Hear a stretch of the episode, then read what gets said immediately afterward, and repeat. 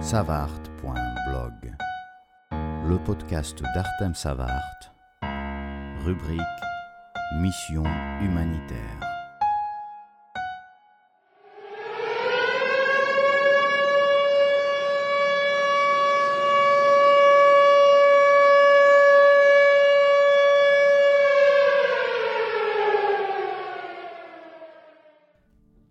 Vous avez sûrement entendu parler de cette catastrophe de ce matin dans la région de Kherson. Ils ont fait péter les barrages, les Russes. Bien sûr, ça veut dire qu'ils vont bientôt partir de cette région définitivement, sinon ils n'auraient pas fait ça. Mais les conséquences de ce crime, on va en subir pendant des années, et non seulement en Ukraine. Il se peut que la mer Noire en aura aussi sa part. Tout le monde se réunit c'est dommage de constater qu'on est vraiment réunis à 100% que lorsqu'il y a vraiment un désastre total. C'était le cas du début de la guerre, après il y a eu des attaques à l'infrastructure, et maintenant cette catastrophe dont on ne sait pas encore tous les détails et tout le mal qu'elle a déjà pu causer. J'ai un ami au front dans cette région qui a tout vu.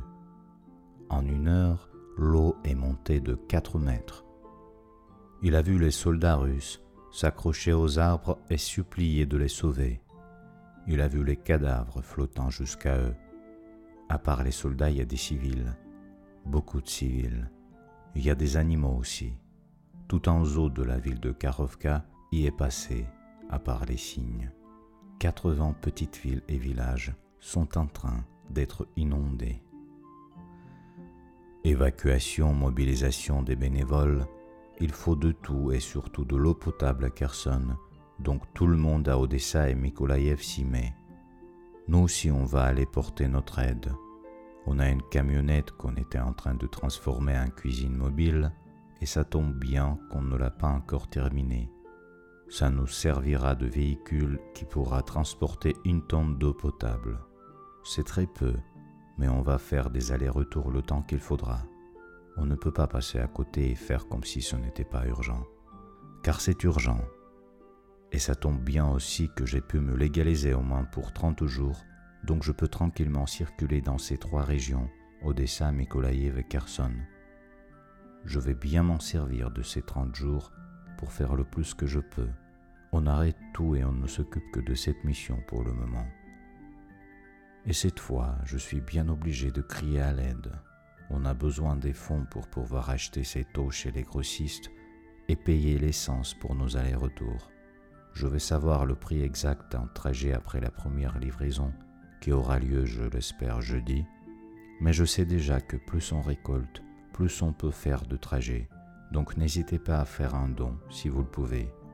Je vous en prie même, car il va de la vie des gens qui se sont retrouvés sans rien, ceux qui ont pu s'évacuer on voit bien que même en partant, les Russes font d'horribles crimes.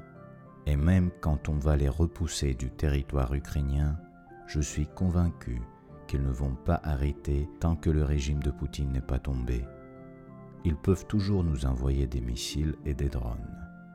Et bien qu'il est aussi important de continuer tout ce qu'on fait à long terme, aujourd'hui il s'agit bel et bien d'un cas d'urgence.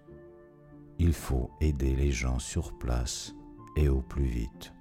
Réunissons-nous, il le faut. Il y va de soi que je ferai les rapports sur cette mission dans mon blog et mes lettres d'information. Je ne sais pas si je peux tout organiser en direct comme autrefois, car moi-même j'y vais et je ne sais rien à propos de la connexion là-bas, mais à mes retours je publierai régulièrement des infos. Merci pour votre soutien.